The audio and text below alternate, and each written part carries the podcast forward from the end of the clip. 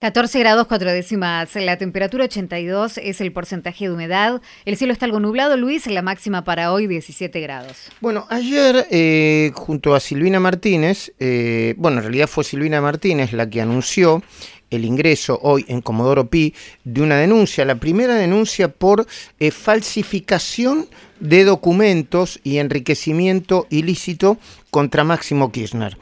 Eh, hasta donde yo tengo, creo que leo muchas cosas a la mañana, eh, leo el diario de papel, leo el eh, clarín.com, pero leí una nota de Lucía Salinas, que obviamente sigue el tema desde hace mucho tiempo, todo el tema de la corrupción K, y mm, Lucía Salinas daba detalles sobre eh, la denuncia de Silvina Martínez que presentamos ayer en la cornisa. Acá es muy importante diferenciar falsificación de documento público de presunto enriquecimiento ilícito. Lo que pasa es que está en el mismo artículo del Código Penal, eh, más allá de que las penas son diferentes. Vamos a hablar con Lucía de eso y de algunas otras cuestiones mal que tienen que ver con la embestida de Cristina Fernández de Kirchner contra, bueno, senadores, la Corte, etcétera, etcétera. Lucía, ¿cómo va? ¿Qué tal, Luis? ¿Cómo estás? Muy buenos días tanto tiempo. Bueno, tanto tiempo. Eh, entró, yo creo, yo estaba tratando de hacer memoria, es la primera denuncia, luego verá qué hacen los fiscales y los jueces, contra Máximo Kirchner particularmente por eh, presunta falsificación de documento y presunto enriquecimiento ilícito, ¿no?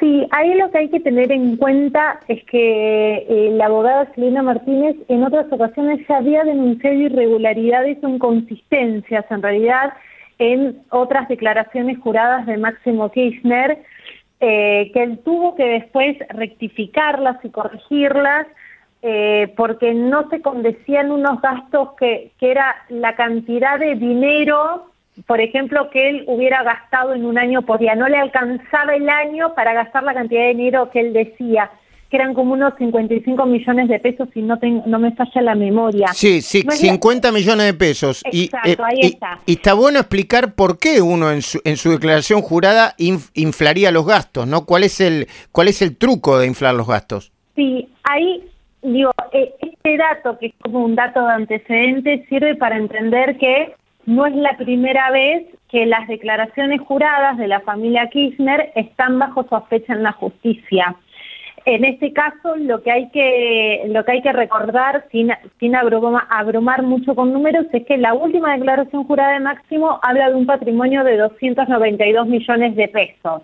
En un año, él sumó poco más de 100 millones de pesos a su patrimonio. Esto es eh, el año fiscal 2018-2019. Pero eso, Lucía, perdón, eso es por por el tipo, por, eh, por el aumento del dólar, quiero decir, por, eh, por los cambios en el tipo de cambio, en el dólar. Sí, mm. básicamente ese es como uno de los puntos centrales de su riqueza, por decirlo de alguna manera, porque Máximo Kirchner declara dos cajas de ahorro en dólares, donde acumula cerca de unos 3 millones de dólares que al tipo de cambio le, llevan a incrementar sus bienes. Después, siempre es importante hacer la salvedad que las 27 propiedades que él tiene, que las tres empresas de las cuales él es eh, accionista junto con su hermana Florencia son producto de la herencia de su padre, es decir, de la sucesión de Néstor Kirchner una vez que fallece. Ahora, Lucía, también hay otro problema que me parece que es el problema clave. Eh, eh, Carlos Beraldi, el abogado, según lo que nos cuenta Silvina, Carlos Beraldi, el abogado de, Cristina de Cristóbal López y de Máximo y de toda la familia, le pide a los interventores en las causas judiciales Otesur y los sauces los balances y las evaluaciones de los bienes. Los para hacer estas declaraciones juradas. Exactamente. Y los interventores les le mandan la información y la suma de toda la evaluación que hacen los interventores le da a Máximo y a Florencia, porque no terminan de dividir la, fortuna, cerca de 50 millones de dólares, es decir, 25 millones de dólares.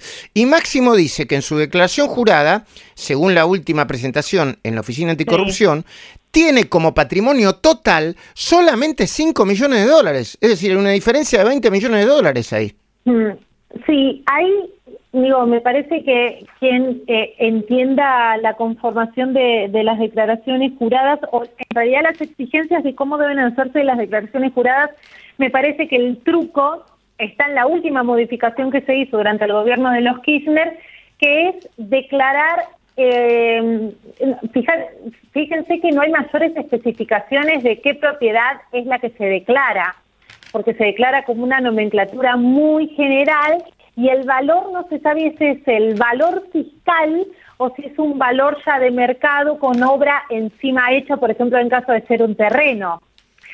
Todo esto antes se detallaba mucho más en las declaraciones juradas, tras la última modificación esto queda bastante difuso, por eso siempre hay denuncias consecutivamente sobre diversas declaraciones juradas porque se, se, entiende que no se está declarando el valor real de las propiedades. Bueno, ahora la justicia será la que determine si abre esta investigación o no a raíz de la denuncia presentada. No, y además va a ser muy importante porque seguramente a partir del de, futuro fallo se va a fijar un criterio de cómo tienen que liquidar las declaraciones juradas los funcionarios públicos. Porque, Lucía, insisto con esto porque es otra cosa que yo me preocupé mucho en, tratar de averiguar. Es cierto que la mayoría declara eh, como valor de su propiedad la propiedad fiscal, ¿eh? lo que vale la propiedad fiscal, que debe ser, no sé, en algunos casos el 10, el 20% del valor real de la propiedad si la vendes hoy. Ahora, eso en el caso de los inmuebles, pero las empresas, subvaluar el, el eh, no sé, la evaluación de tu empresa, eh, no, no, para mí es claramente un delito eso, no, no, no debería, no debería, ¿por qué nadie subvaluar, o sea, eh, poner mucho más bajo de lo que es el valor de una empresa, ¿no? Sí, ahí reitero, habrá que ver en caso de que la justicia abra la investigación, eh, ¿qué, justificaciones dan ellos sobre este valor de, porque no, el tema es que no se declara el valor de la empresa, lo que se declara es el valor del paquete accionario es, como, eh, por eso insisto en que habrá que ver si la justicia finalmente accede a abrir esa investigación y en el marco de esa investigación qué explicaciones se dan al respecto. Bueno, está en eh, Comodoro Pi, va a llegar a Comodoro Pi y hoy, y hoy va a ser sorteada. Eh, Lucía, vos que siempre tenés información de último momento, ¿qué novedades hay eh, con el juicio político de Rosenkrantz? ¿Tenés alguna información sobre lo que podría llegar a, a decidir y cuándo la Corte Suprema? En principio, no, la Corte no tiene eh, plazos para resolver eh, si avala la remoción de estos tres jueces o si ordena que se restituyan nuestros respectivos cargos. Pero hay un dato y es que al día siguiente de haber hecho lugar a esto que se llama el persaltum, que es este pedido de, de tratamiento extraordinario que hicieron los jueces, se les otorgó a dos de ellos una licencia extraordinaria por 30 días.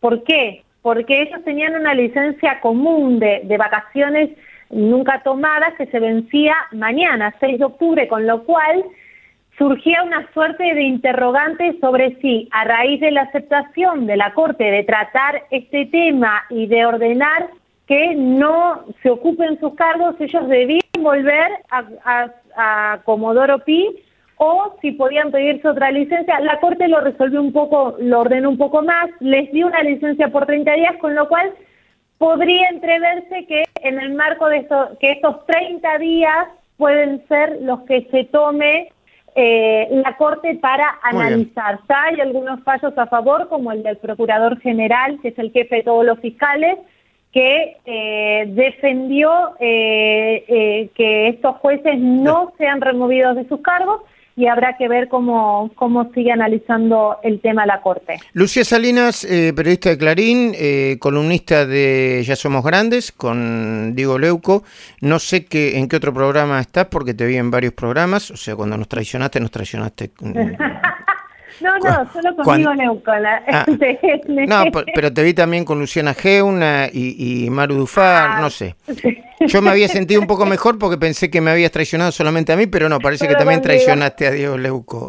Bueno, te mando un beso, Lucía, espero que estés bien, ¿eh? grande, gracias, igualmente, Luis, que andes muy bien. Bueno, Lucía Salinas, periodista de Gloria, una gran periodista siempre buscando.